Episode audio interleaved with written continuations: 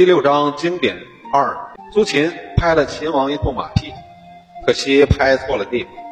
出乎他的意料之外，秦王委婉地反驳道：“寡人听到过有这样的说法，羽毛不丰满的不可以高飞，法制不完备的不可以施行，道德不高尚的不可以牧民，政治不顺通的不可以贤。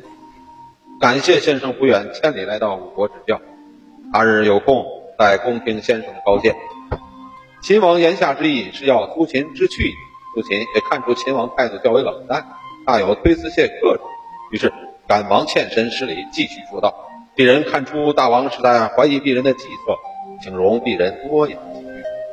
从前神农讨伐濮随，黄帝讨伐蚩尤，唐尧征伐灌都，虞舜攻灭三苗，夏禹讨伐共工，商汤攻灭夏桀，文武灭从伐纣。”齐桓公善战而威震于天下，大王您看，要想统一天下，哪有不使用武力的呢？古时候各国使者往来的车辆络绎不绝，只凭言辞缔结盟约，这是天下一致的现象。后来的外交使者或言合纵，或言连横，但似乎也从未停止过使用武力。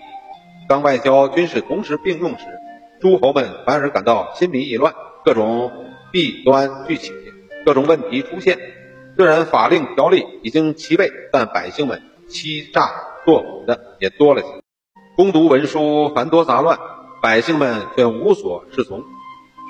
君臣上下互相埋怨，人民却更加贫困而民不聊生。空洞的大道理虽然有能言善辩之士不厌其烦的道出，但也仍然无法制止更加频繁的战乱。因此，尽管游说者说破了舌头。诸侯们的耳朵都听聋了，战争却没有停止过一回。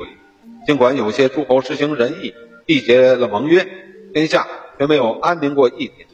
于是才废弃文治，注重武功，不惜用重金收买怕死的勇士，修缮盔甲，磨砺兵器，以求在战场上决一胜负。所以，那种不动干戈而获得财富，安坐在家而过充土地的美梦。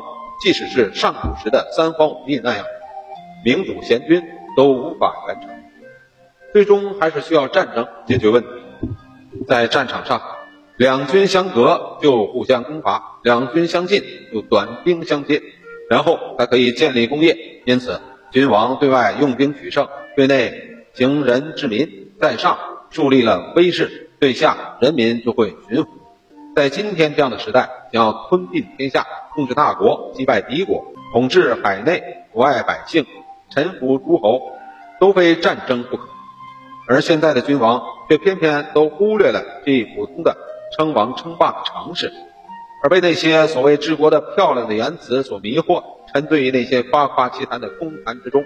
如此这样，怎么能够成就王业霸业呢？苏秦讲的白沫子直喷。慷慨激昂，可惜秦惠王并不赏识，因为当时秦国刚刚诛杀了商鞅，对游说客都很憎恨、反感。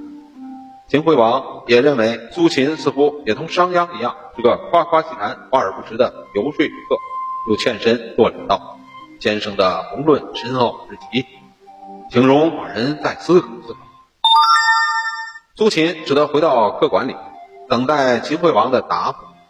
可一连数天也不见秦王召见他，于是他又一连写了十封献策的报告，呈上去以后也如石沉大海，杳无音信。这时他的生活也出现了困难，衣袍穿破了，钱也用完了，他只好将就着穿着草鞋，面有菜色，壮极狼狈地离开了秦国，步向家园。